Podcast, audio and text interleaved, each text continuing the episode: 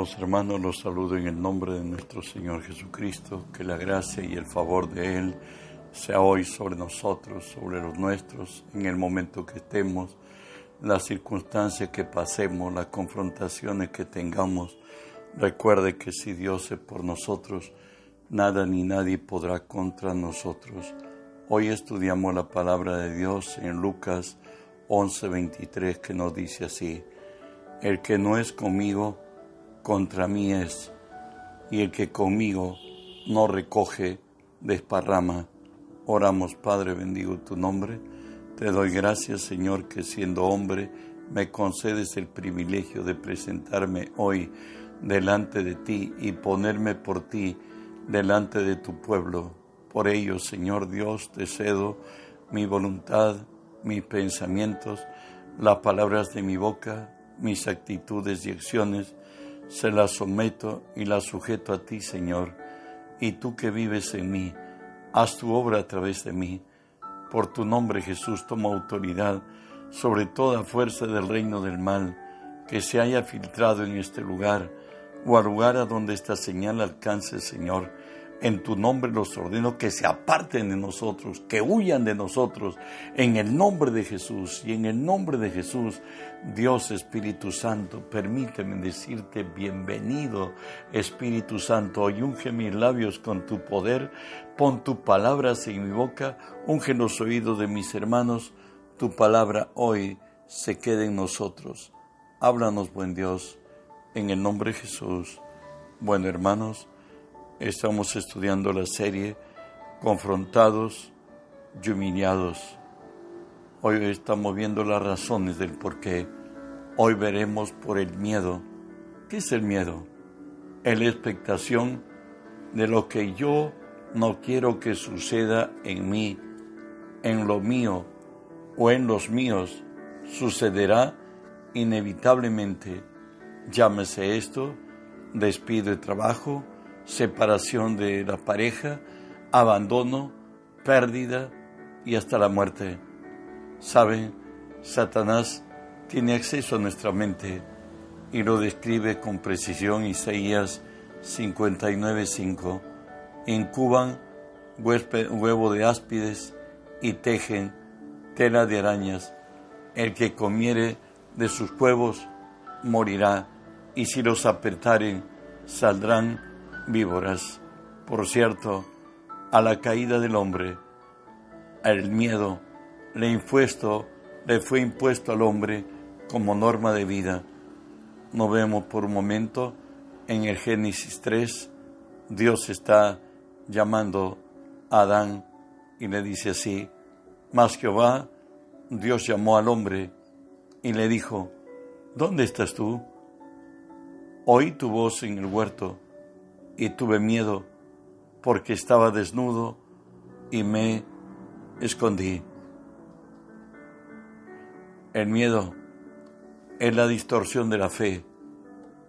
Estas ambas, la fe y el miedo, se parecen, pero son totalmente contrapuestas, como el día de la noche, el as y el en vez, Dios y el diablo, funcionan de manera muy parecida. Ambas dan fruto. Si puedes creer, la una mueve la mano de Dios, por cierto, la fe. La otra, el miedo, las puertas del infierno. Hoy tenemos en el Edén la escena de la caída de nuestros primeros padres. Génesis 3 del 4 al 6 nos dice así. Entonces la serpiente dijo a la mujer, no moriréis, sino sabe Dios que el día que comáis de él serán abiertos vuestros ojos y seréis como Dios, sabiendo el bien y el mal. Y vio la mujer que el árbol era bueno para comer y que era agradable para los ojos y árbol codiciable para alcanzar la sabiduría. Y tomó de su fruto y comió y dio también a su marido, el cual comió así como ella. Bueno, de pronto valoró Eva lo que podía sacar en provecho, entre comillas, del árbol y dice que era bueno para comer, era agradable a los ojos y era codiciable para alcanzar la sabiduría y tomó de su fruto y comió y dio también a su marido. Producto de ello, nos dice ya cuando Dios le llama al hombre, eh, pregunta, ¿dónde estás tú? Él respondió, oí tu voz en el huerto y tuve miedo porque estaba desnudo y me escondí. Sabe, el temor pondrá lazo. Lo dice Proverbios 29, 25. Mas el que confía en Jehová será exaltado. Jesús, esta noche, cuando Él multiplicó los peces y los panes y comieron de ellos cinco mil hombres, sin contar mujeres ni niños, se cree que entre 15 a 20 mil personas comieron. Jesús se quedó en el monte, allí se quedó orando toda la noche y cuando ya a la tercera vigilia Jesús desciende y la embarcación había sido arrastrada y al principio creyeron los discípulos que era un fantasma, pero Pedro de pronto le dice, Maestro, si tú eres, di que yo vaya. Y Pedro empezó a caminar sobre las, aguas, pero miren lo que pasó más luego, Mateo 14:30, pero al ver el fuerte viento, tuvo miedo y comenzando a hundirse dio voces diciendo, Señor, sálvame. ¿Sabe? El miedo no nos permite caminar en fe. De pronto estamos caminando en fe, pero vemos las circunstancias y las aceptamos como reales y tenemos, al tener miedo, ya empiezo a operar las fuerzas del mal.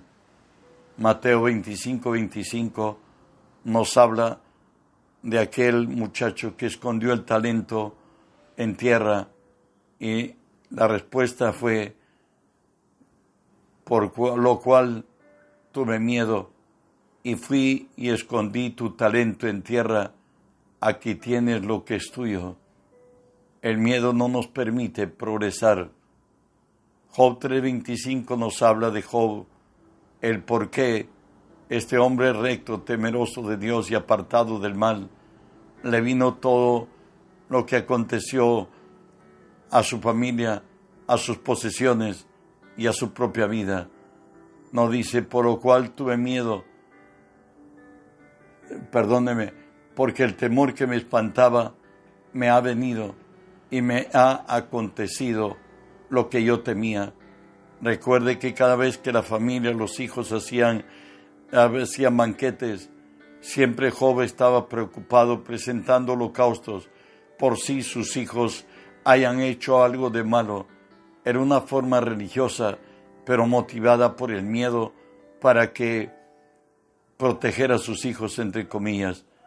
Pero el miedo es una ley. Hoy veremos cómo el miedo determinó a Job. Job 1, 6 al 8.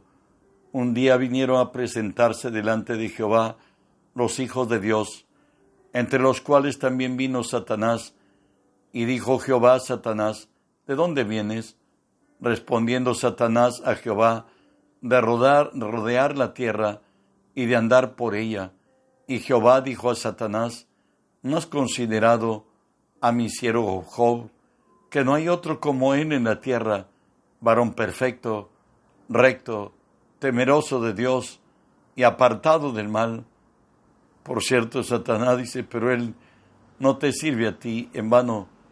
Tú le has acercado a él a toda su casa, a los bienes que posee, pero permíteme que yo entre, abre, abre ese cerco. Y en Job 1.12 nos dice, y dijo Jehová, y aquí todo lo que tiene está en tu mano, solamente no pongas tu mano sobre él. Y salió Satanás delante de Jehová Ya sabemos que terminó con los ocho miembros de la familia de Job, con sus graneros, sus ganados y finalmente nuevamente se presenta en el cielo y le preguntan, pero Satanás dijo a Jehová, piel por piel, todo lo que el hombre tiene dará por su vida y le permite Dios a Satanás, como lo dice Job 2, 7 y 8.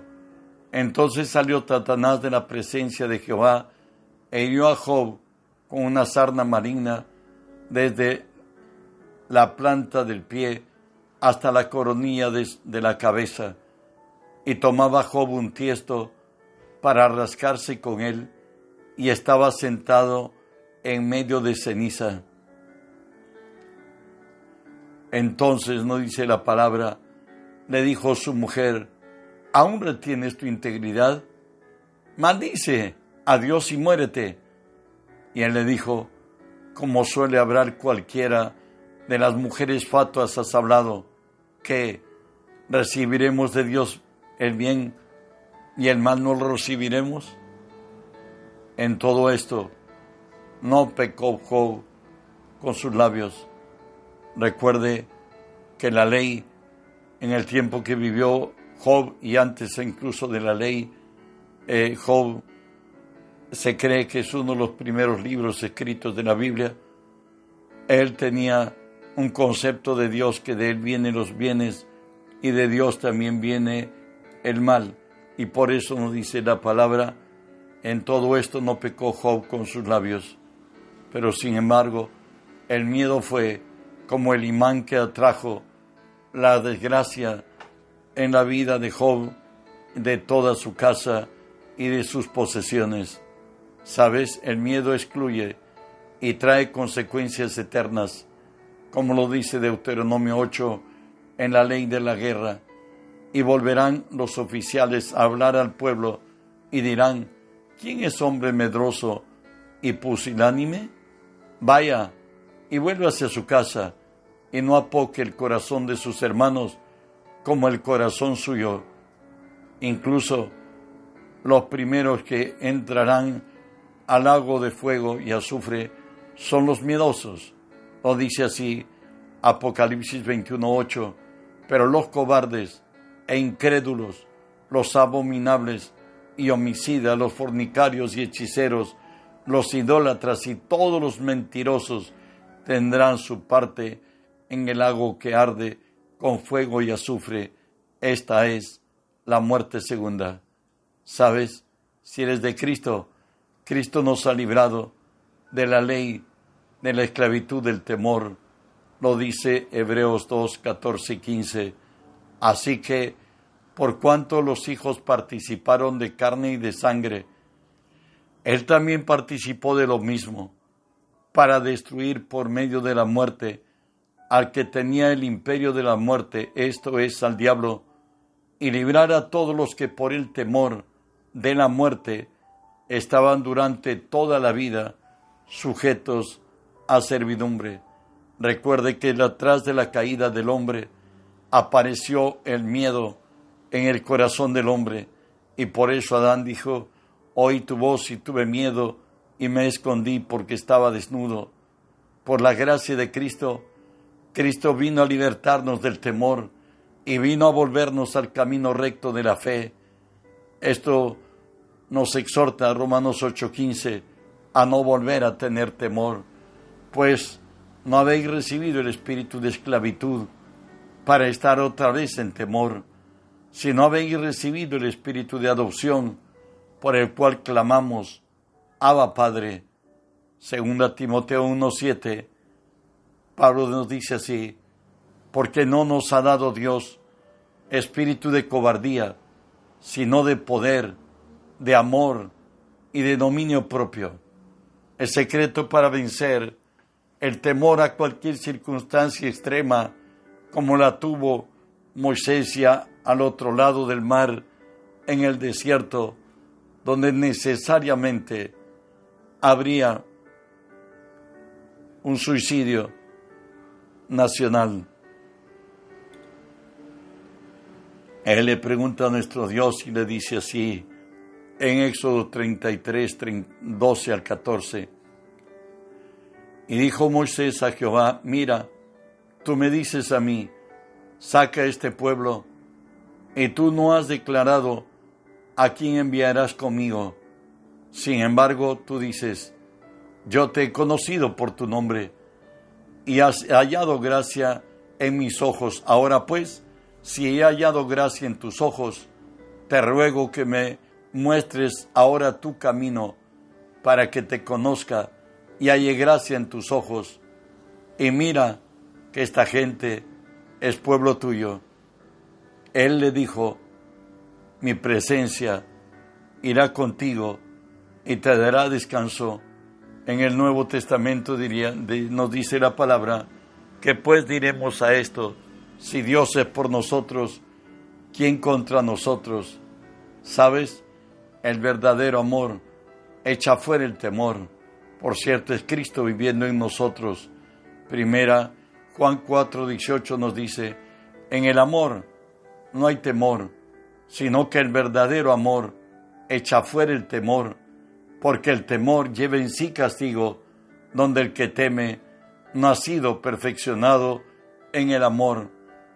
Jesús fue preguntado acerca de el primer mandamiento y Jesús le dijo así en Marcos 12:30, y amarás al Señor con todo tu corazón, con toda tu alma y con toda tu mente y con todas tus fuerzas.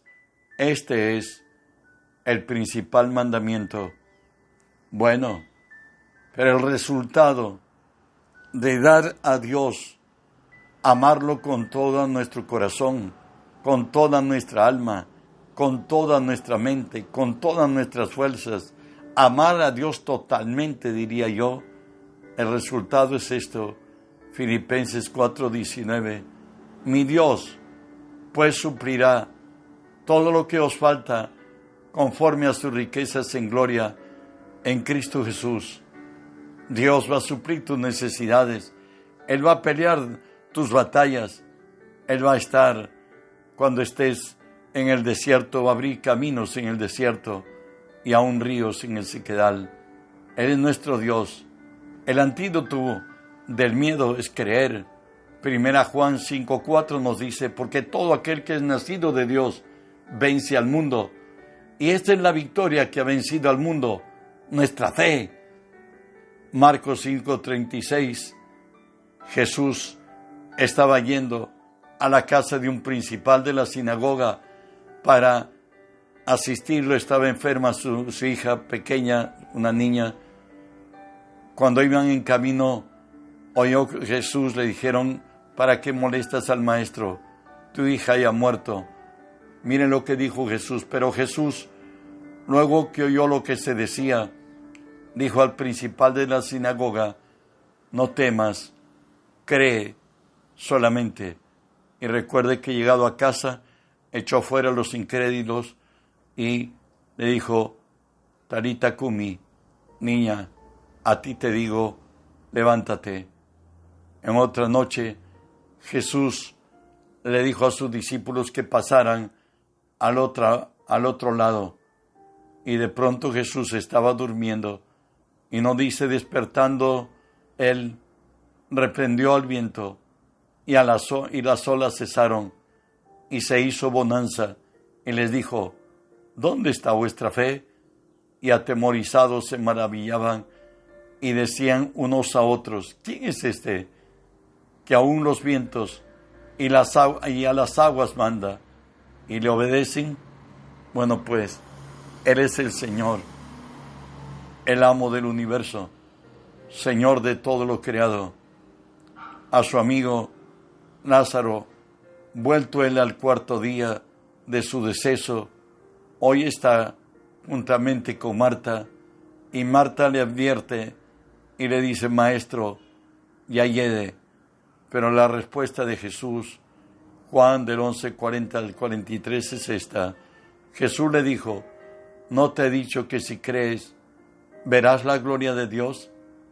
Entonces quitaron la piedra de donde había sido puesto el muerto, y Jesús, alzando los ojos en lo, a lo alto, dijo, Padre, gracias que te doy por haberme oído. Yo sabía que siempre me oyes, pero lo dije por causa de la multitud que está alrededor, para que crean que tú me has enviado. Y habiendo dicho esto, clamó a gran voz, Lázaro, ven fuera. Lázaro se incorporó, mandó desatarlo y dejarlo ir. El Señor nos dice, en cualquier momento que estemos en dificultad, no temas, porque yo estoy contigo. Eso está en Isaías 41. No temas porque yo estoy contigo. No desmayes porque yo soy tu Dios, que te esfuerzo, siempre te ayudaré, siempre te sustentaré con la diestra de mi justicia. Moisés le dice a Israel que cobren ánimo. Le dice, no los temáis, porque Jehová vuestro Dios es el que pelea por vosotros. David, en el Salmo 27, pudo decir, Jehová es mi luz y mi salvación. ¿De quién temeré? Jehová es la fortaleza de mi vida. ¿De quién he de temorizarme? Y termina diciéndonos en el verso 3, aunque un ejército acompe contra mí, no temerá mi corazón, aunque contra mí se levante guerra, yo estaré confiado. Recuerde que si Él es por nosotros, nada ni nadie podrá contra nosotros. Reenviemos el mensaje, llenemos la tierra del conocimiento de Dios, como las aguas cubren la mar